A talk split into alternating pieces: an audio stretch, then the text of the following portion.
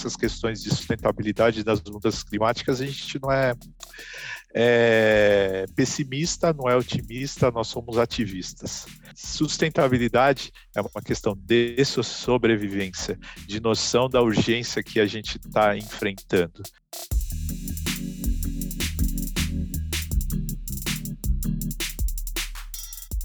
Fala pessoal, aqui quem vos fala é Wagner Lopes, fundador do grupo WBio Energy, empresa de gestão de energia sustentável.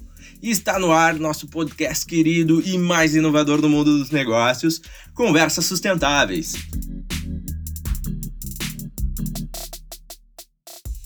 Antes da gente entrar no nosso bate-papo bacana de hoje, se eu te falar que investir em um novo profissional pode ser custoso, provavelmente você vai dizer que já sabe disso. Afinal, há diversos fatores dessa operação que podem envolver um tempo considerável até o profissional chegar a obter o resultado para o qual foi contratado. Correto? E se você pudesse acelerar o seu projeto e gastar menos esforços com isso? Quero te apresentar a BravoSul.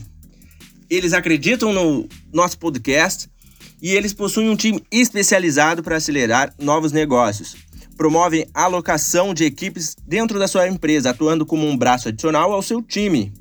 Procure por BravoSul no Instagram ou LinkedIn e entre em contato. Sua grande ideia está esperando para sair do papel.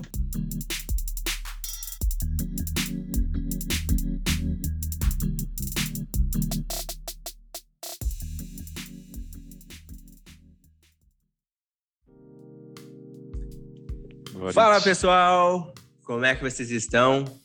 Hoje a gente vai falar um tema que a gente pouco fala aqui, que é sustentabilidade, mas como sempre aquela pitada de que, que é que, como é que impactam nos negócios. E eu vou conversar com o João Salgueiro, ele é gerente sênior de sustentabilidade e relações institucionais na Schneider Electric, que foi eleita aí no ano de 2021 a empresa mais sustentável do mundo pela revista Corporate Night, uma revista canadense. E, João, obrigado por, por estar aqui presente com a gente. E eu já vou engatar uma pergunta aí antes de tu começar a falar de ti, João, só para a gente ter. A gente fala de empresa mais sustentável do mundo. O que tornou, quais as ações que tornaram a Schneider Electric a empresa mais sustentável do mundo?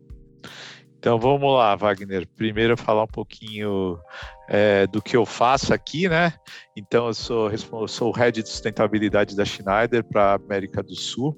Eu tenho aí a responsabilidade de conduzir com todas as equipes é, o desdobramento do nosso programa global de sustentabilidade para a América do Sul. E eu também é, trabalho um outro assunto bastante relevante, que é como que a gente é, conduz o ativismo corporativo, né? Como a gente cria uma regulação positiva que possa fomentar assuntos super importantes hoje, como como é, a eficiência energética, o desenvolvimento sustentável, mercados de carbono, a transformação digital e a transição energética, né? Escopo grande aí é, que para que a gente tenha sucesso tem um trabalho enorme de todas as equipes da, da, da Schneider, né? Bom, sempre tem a, a, essa é, talvez seja a maior pergunta sempre, né? O que, que levou a Schneider a ser considerada a empresa mais sustentável do mundo? É, o, o que que primeiro o, como que a gente enxerga isso, tá? Essa premiação para nós é motivo de orgulho, mas também é uma motivação para que a gente continue é, trabalhando na evolução desse projeto, né? É, hoje se fala muito de ESG, né? Por uma motivação da própria sociedade, dos investidores, é, pela urgência que a gente tem numa série de temas, como as próprias mudanças climáticas, né? a, a questão da desigualdade hoje que é gigantesca, inclusão, diversidade, e justamente o que diferencia a Schneider foi como ela conseguiu colocar tudo isso dentro do contexto do próprio core business dela, né? Então, quando no, quando você olha a Schneider é centenária e mais de 180 anos de existência, é, que ao longo do tempo sempre olhou para o que estava acontecendo na sociedade, quais eram as oportunidades é, que ela deveria estar tá trilhando para que ela mantesse, é, que ela pudesse existir, para que ela pudesse, pudesse ser relevante. Então, a empresa que começou lá atrás com infraestrutura, então trilhos, canhões, sim, a gente fez, chegou um tempo a fazer canhões. E aí, no, no meio do século passado, a gente se moveu para a eletrificação. Posteriormente, mais nas, nas décadas de 80 e 90, a gente trabalhou muito a questão da automação é, industrial, né? A gente falava muito em processos, em eficiência, e aí nos últimos 15 anos a gente foi se adaptando a todo esse ambiente, com foco muito forte em ser um ator é, que possa ter a capacidade de dar respostas aí para os desafios das mudanças climáticas. Então a gente permeou pela digitalização, pela gestão da energia, pela sustentabilidade, e aí até para você entender um pouco de como isso está é, conectado com os nossos negócios, hoje mais de 70% da nossa receita já vem de produtos, serviços e soluções que ajudam os nossos clientes nos seus desafios de eficiência e sustentabilidade. Ou seja, a gente moldou a oportunidade é, para a transformação dos nossos negócios. Né? Tem uma coisa bem. Quem, quem gosta de e acompanha a sopa de letrinhas né, que a gente tem hoje na sustentabilidade no SG, né, tem uma coisa que fala do TCFD, né, que é a Task Force for Climate Disclosure, que justamente cobra das organizações que elas meçam o impacto das mudanças climáticas em seus negócios. Um dos impactos que a gente mensurou foi justamente esse, né, é, que a gente corria um risco de não ter capacidade de aproveitar a oportunidade com toda a amplitude é, que a nossa oferta, que, os, que todo o trabalho de construção dos negócios que a gente fez durante os últimos anos proporcionava para nós, tá? É, consideramos que isso tem é, tido uma repercussão bastante positiva, né? Nós hoje, no ano passado, atingimos a maior valorização da Schneider. A Schneider chegou a um valor de mercado de 109 é, bilhões de euros, justamente muito como recompensa de todo esse programa ESG e a tradução principalmente no ESG em indicadores econômicos bastante sólidos. Perfeito. Dentro dessa, dessa linha aí que tu acabou de nos trazer, essa implementação ela vem de quanto, quanto tempo vocês assim? Porque uma das coisas que eu sinto conversando com empresários e investidores, a, ainda que o, o, o, pessoal aqui no Brasil eu vejo como muito curto prazista. E quando a gente fala de sustentabilidade, a gente tem que estar olhando para o médio e longo prazo. Como é que foi essa implementação? Uh, na empresa e como é que foi a aceitação também por parte dos colaboradores? Tá, vamos lá. Então a gente tem que. A o primeiro ponto é que a gente tem que separar os ciclos, né? Quando a gente fala dos planos de negócios, né, do, do modelo clássico, aí as empresas têm ciclos que são de três, cinco anos. A gente tem ciclos parecidos para o programa de sustentabilidade, mas quando você olha é, com os compromissos que a gente tem de descarbonização, de biodiversidade, são compromissos que vão até 2050 né? É, nesse exato instante. Logo que ao longo do tempo a gente vai estender isso até entendendo melhor quais são as tendências e as necessidades que a gente tem. Mas o que tem que estar tá muito claro é que é, hoje, quando a gente fala da, das diferentes estratégias do impacto de ESG, é, em termos de, de, duração de ciclo, de visão, ele é muito mais extenso do que os negócios, tá? Até porque negócios têm um entendimento de oportunidade, é, de disrupção que faz que a gente tenha que agir de forma mais rápida.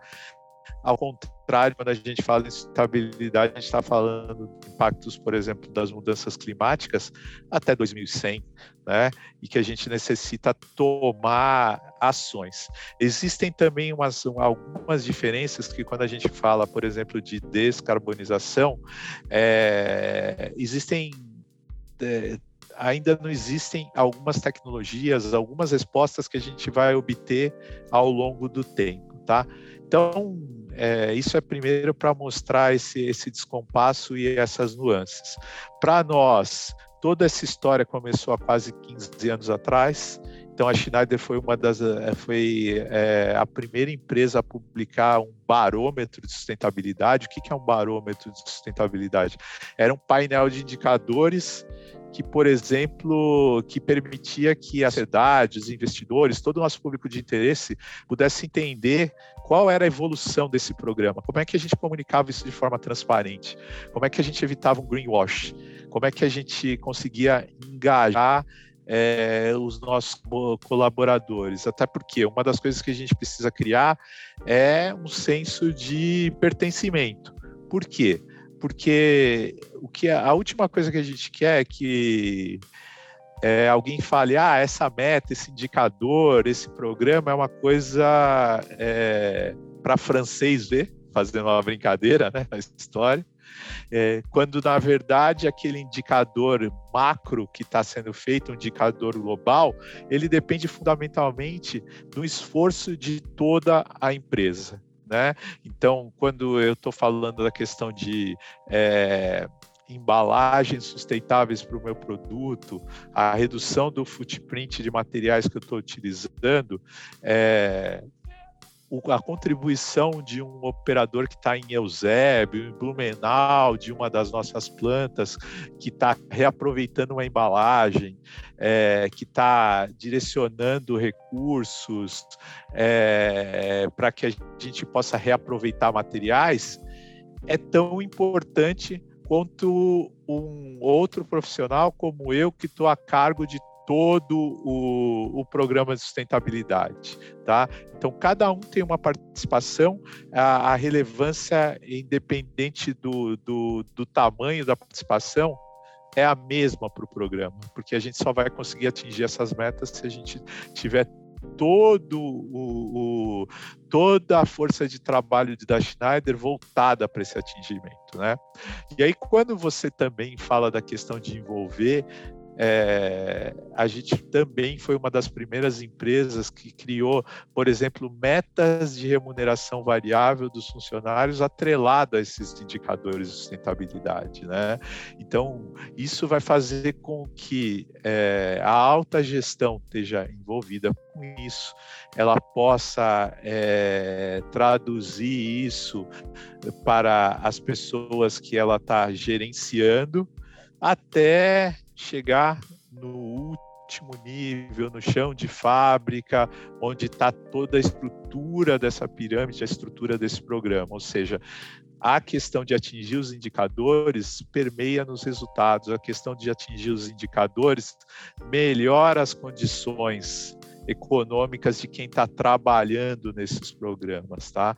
Então tem todas essas questões de envolver, de comunicar com clareza, de criar esse senso de pertencimento, de é, empoderar as pessoas também com conhecimento, porque eu preciso desde um gestor, é, de um executivo de contas que cuida de um dos de um dos nossos mais importantes clientes no Brasil ou no mundo, que ele possa falar com propriedade sobre sustentabilidade, que ele possa mostrar para o cliente é, dele como nossas tecnologias, nossos serviços podem apoiar ele, até um, um consultor de vendas meu que atende uma é, um revendedor de material elétrico possa, por exemplo, falar dos benefícios de um produto Green Premium meu, tá? Então é realmente a capacidade de você é, pegar esse programa de sustentabilidade, traduzir como um benefício para todos os nossos colaboradores, como um diferencial de negócios e um diferencial de posicionamento da nossa marca.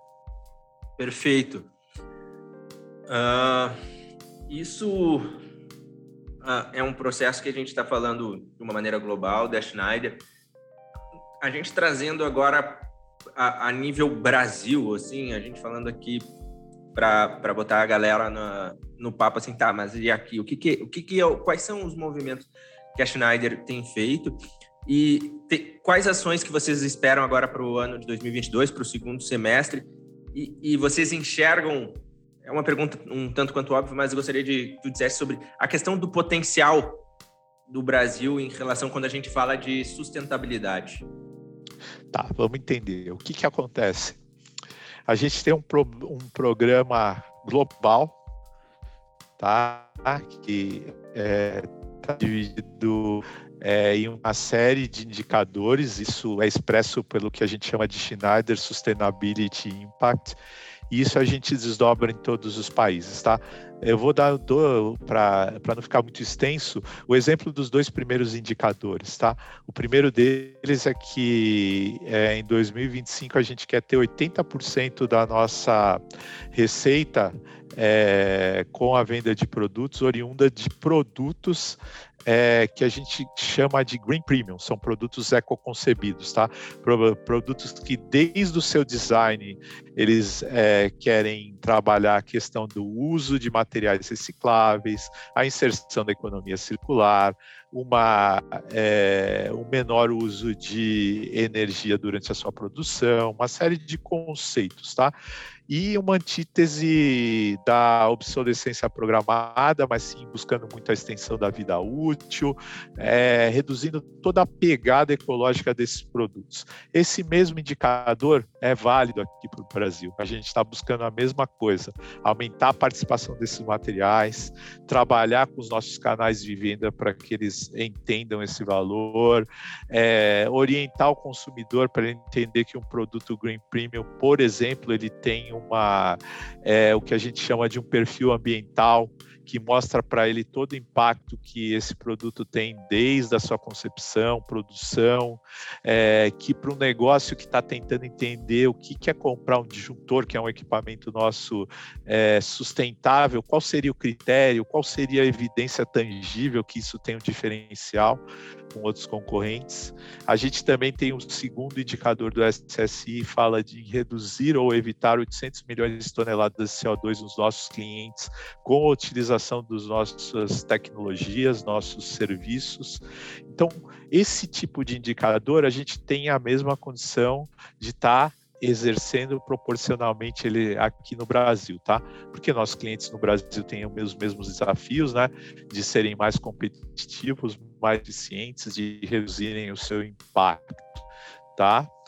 O que que aí a gente destrinche tem outras coisas como indicadores de é, diversidade e inclusão tá que lá a gente está com uma questão muito forte para nós que é a diversidade de, de gênero é, onde a gente quer ter é, igualdade de gênero em todas as posições até 2025, a presença de é, 40% de mulheres né, em todos os cargos gerenciais e 30% na alta direção. Então, isso é desdobrado para cá, outro exemplo. Só que aí a gente também tem que é, justamente endereçar as questões de raça, no país que nem o Brasil, tá? E no final a gente tem um recorte muito local desse programa nos 200 países que a, que a, que a Schneider está presente, que é justamente quando a gente fala de impacto social, tá?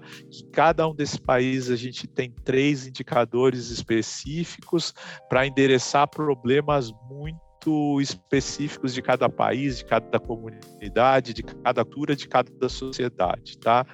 Especificamente no, no, no Brasil, para que você tenha uma, uma ideia, a gente está trabalhando muito a questão da segurança é, em residências, em áreas que estão é, justamente uma situação maior de exposição, assentamentos urbanos, né? Então a gente tem trabalhado a segurança elétrica nisso. É um trabalho que a gente também faz com parcerias, com ONGs que trabalham essa questão. Então a gente melhora as instalações elétricas. Isso faz com que você é, elimine riscos, que você proteja, por exemplo, o patrimônio que essas pessoas conseguiram amealhar, que você proteja crianças. A gente tem um outro indicador que trabalha muito a questão de é, aumentar o nível de conscientização das crianças sobre riscos elétricos, e a gente tem um específico que é como é que a gente torna também os nossos próprios colaboradores no que a gente chama de é, Net Zero Citizens. Como é que a gente ajuda eles a ter um maior nível de consciência reduzirem sua pegada ecológica, tá? Então esses são eixos que a gente tem trabalhado muito localmente.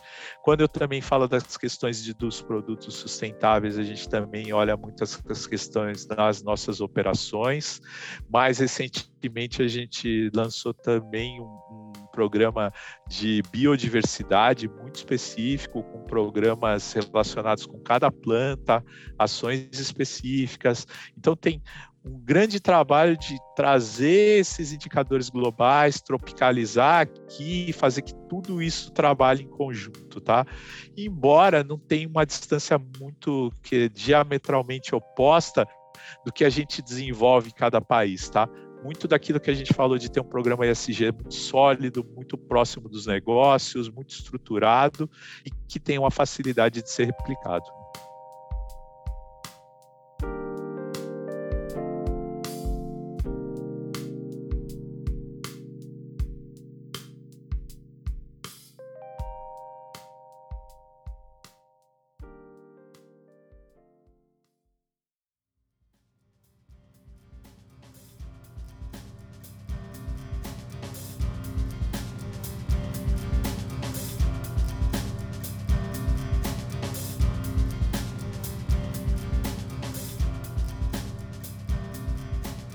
Então, assim, ali eh, em relação ao que tu estava comentando da, na parte do, do Brasil, João, a, a forma de, de, de SD, que, que tem essa comunicação muito mais com a área de, de investimentos ou com a parte de, de finanças, de demonstrativos de resultados, a, a adequação do, do nosso povo aqui do Brasil em relação a essas métricas é, é uma coisa que foi simples essa adaptação ou foi algo que tipo assim, cara, olha, para tu trabalhar aqui, tu vai ter que trabalhar já a parte de RH de contratação já tem um escopo de, de qual é o perfil que que a gente está precisando e existe de fato também essa procura do profissional, cara, eu quero trabalhar com a Schneider porque eu acho esses valores importantes. Vocês sentem isso?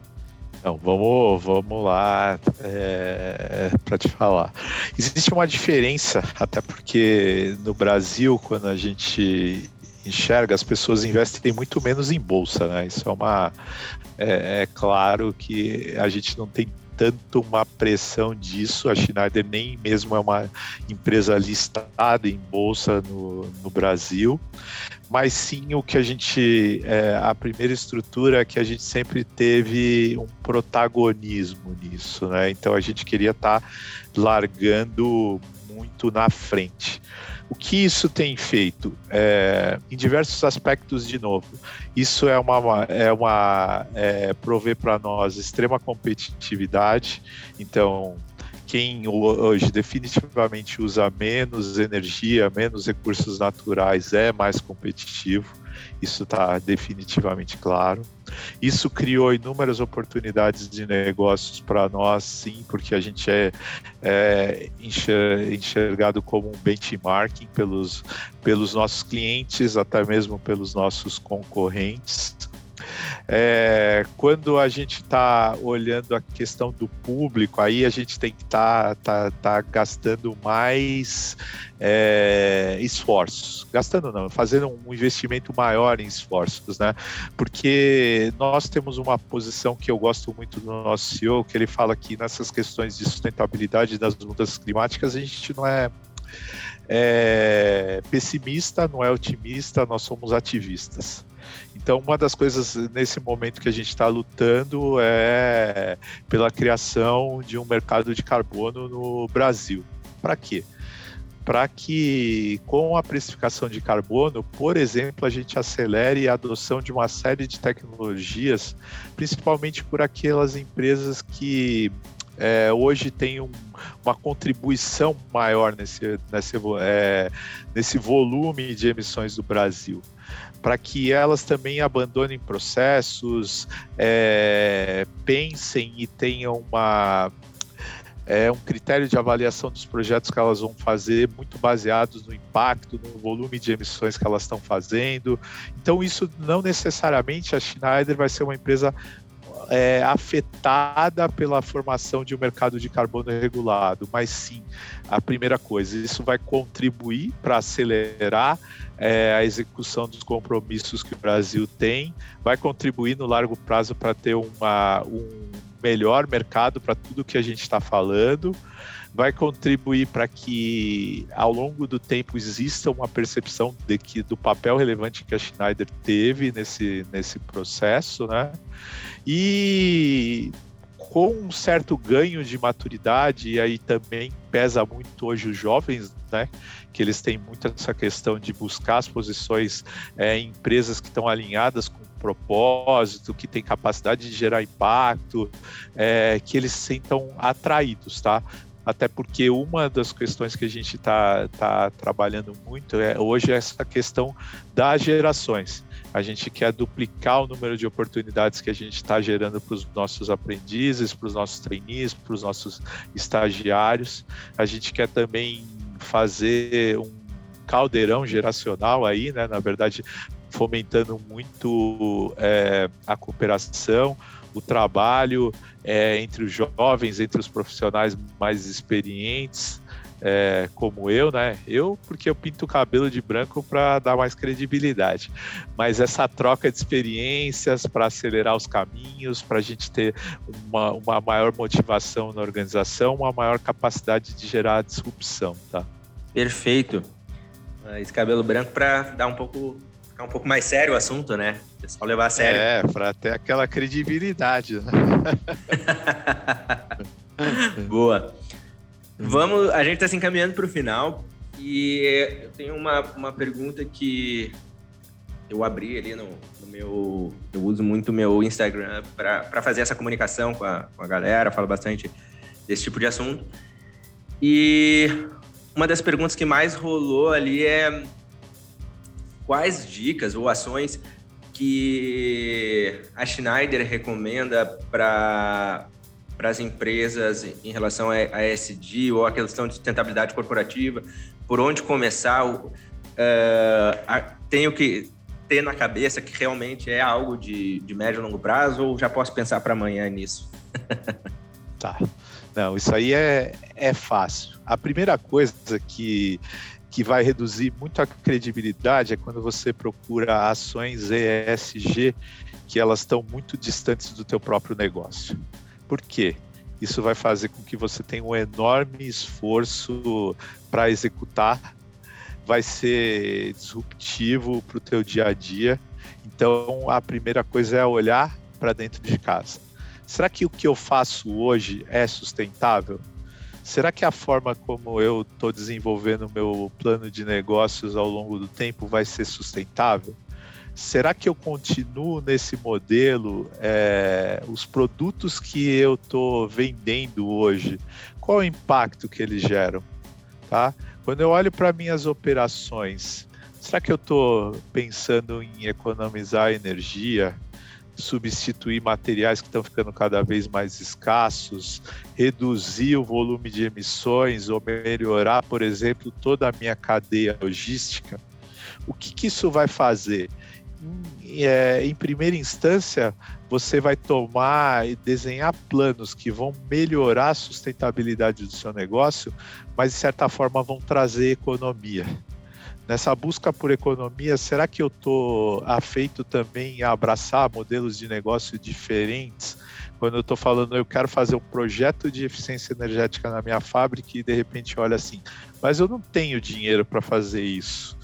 É, eu não tenho capex, né, como a gente fala aqui no mundo corporativo, mas de repente é, eu estou desperdiçando porque eu estou pagando uma conta de energia mais cara para sustentar esse desperdício. E aí talvez eu possa abraçar, por exemplo, um contrato de performance, onde eu vou pagar esse investimento com as economias que eu estou obtendo. Então a primeira coisa é vamos olhar dentro de casa, vamos se organizar, vamos reduzir a nossa pegada. Isso vai dar um refresh na organização, vai ajudar que as pessoas comecem a entender que a sustentabilidade possa fazer benefícios, e aí é todo desvinculado com aquela é, a versão que existia, né, que sustentabilidade é abraçar a árvore, não. Sustentabilidade, na verdade, é ser eficiente, é ser produtivo, é gerar o menor impacto possível. É olhar para os impactos que eu gero na comunidade que está no meu entorno e ver como é que eu auxilio ela, para ela reconhecer que eu tenho, que eu gero benefícios para ela criar uma, é, uma relação de, de respeito, de atratividade para a minha empresa. Então, é, vamos olhar primeiro dentro de casa. Depois que eu olhei de, de, dentro de casa, o que, que eu vou olhar? Vou olhar para o meu fornecedor também, né? Será que eu tenho um fornecedor que também pensa da forma como eu penso? Será que também o meu cliente está me cobrando para que eu seja sustentável? Então olha para o teu negócio, transforma primeiro o teu negócio sustentável. Pode ser começando pequeno, mas entendendo que isso também vai, ser um, vai ter um benefício econômico. Porque no final, antes de tudo, é, o que está muito claro é que o ESG tem que ser suportado por um ótimo desempenho econômico. Por quê? Somente esse ótimo desempenho econômico também vai permitir que você possa é, conduzir todas essas iniciativas, é, possa ter os recursos necessários para fazer os projetos que não necessariamente vão ser totalmente rentáveis, é, rentáveis, perdão, e que possa ter, te dar a, justamente a capacidade de criar uma visão de longo prazo, uma capacidade de tornar a organização perene tá? E em menor escala, isso vale para o discurso para a gente fazer também dentro da nossa casa, em escala individual.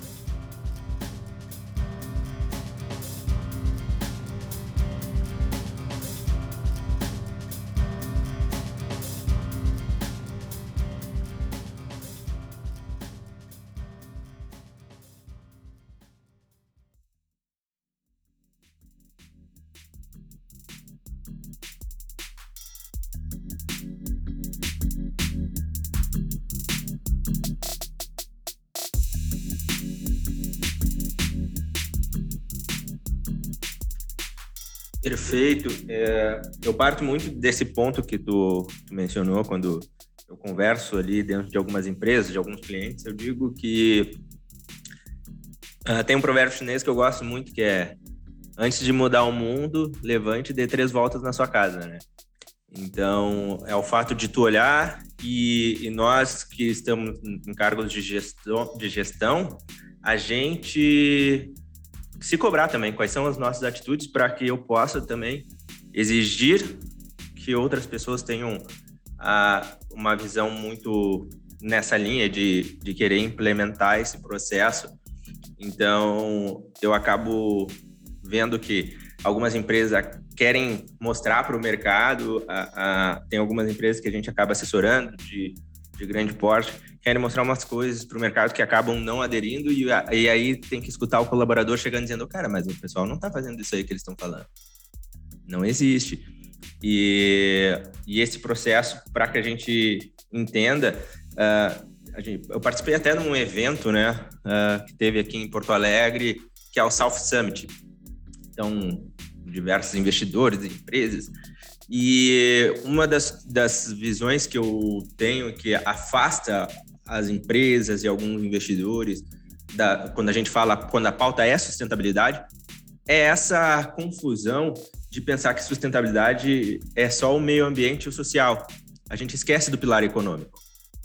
E, e isso afasta, né? Em, em algum de, dos, dos painéis lá teve um palestrante que, em certo momento, ele disse uma startup e tal ah, porque com essa pressão a gente vai fazer uma excursão para a Amazônia para o pessoal abraçar as árvores. Eu falei, cara, não pode ser sério esse tipo de, de assunto. E, e, e, o pior não era nem isso. Como a gente ainda não está tão preparado, o pior era tu ver alguns investidores olhando. Cara, isso é inovador. o cara não pode, né? A gente uh, levar alguns assuntos e então é algo que a gente bate muito na tecla para eu deixar as minhas considerações finais, eu, eu quero agradecer muito esse papo, porque é justamente isso que a gente precisa. A gente precisa ter conversas dessas e conversas maduras sobre esse tipo de assunto, para que a gente consiga passar mais seriedade para quem está escutando. Eu acho que eu vou aderir ao teu a teu conselho, vou pintar o meu cabelo de branco também, para dar mais credibilidade. e, e basicamente também isso, deixar também os meus contatos para quem está ouvindo pela primeira vez. Eu estou no Instagram como WSLopes e no LinkedIn como Wagner Lopes.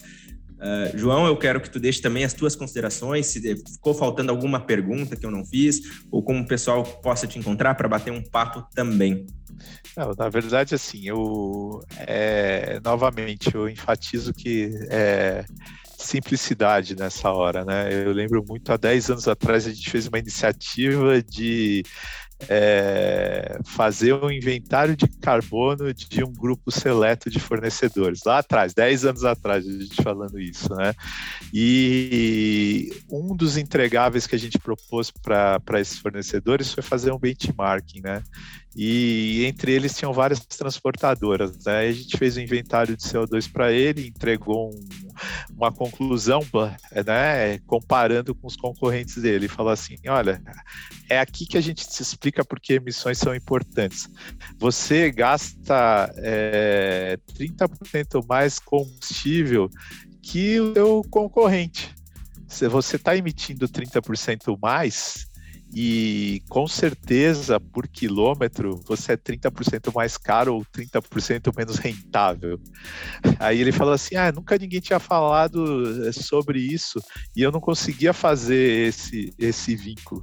São coisas óbvias, na verdade, tá? Então é, é, realmente isso. A gente tem que olhar para a sustentabilidade é, com esse mote, tá? Olhando que quem hoje causa mais impacto ambiental, sem dúvida nenhuma, gasta mais recursos, é, é, menos produtivo, é menos competitivo, tem menos atratividade para o é, mercado. E tudo isso, talvez um pouco desse recurso é, que ele possa ganhar sendo mais competitivo, deveria ser revertido para ajudar a sociedade que gera esse recurso para ele, que cria esse mercado para ele para também diminuir essa desigualdade. Até porque quanto mais aumenta a desigualdade, pior é essa sociedade onde a gente está inserido tá? E depois vem as questões de governança mesmo, de entender como a gente conduz tudo isso, como que a gente cria uma organização onde isso vai fluir, como a gente trata a remuneração, motivação, tá? Mas nada como nada de rocket science, lógico que, que, empresas gigantescas com complexos é, industriais gigantescos sim têm desafios maiores, mas você hoje é parte da cadeia de fornecimento desses gigantes. Em algum momento você você também vai ser cobrado para que tome ação, para que, é, e caso você não tome essas ações, talvez você seja aleijado do que você faz hoje e diminua todo o potencial que você tem, tá? Então, questão hoje é, sustentabilidade é uma questão de sobrevivência, de noção da urgência que a gente está enfrentando e é a única forma que a gente tem de evoluir, de preservar o nosso planeta e de dar uma possibilidade para gerações futuras. Mas obrigadão, Wagner. Também quem quiser me procurar, fácil de achar no YouTube também. É, acompanhem aí, eu participo ativamente de uma série de iniciativas e vai ser um prazer enorme é, estar aqui em outras oportunidades para compartilhar é, a nossa experiência em outros temas também, tá? Sucesso! Tá certo, muito obrigado, vamos conversando e até mais. Até mais, tchau, tchau.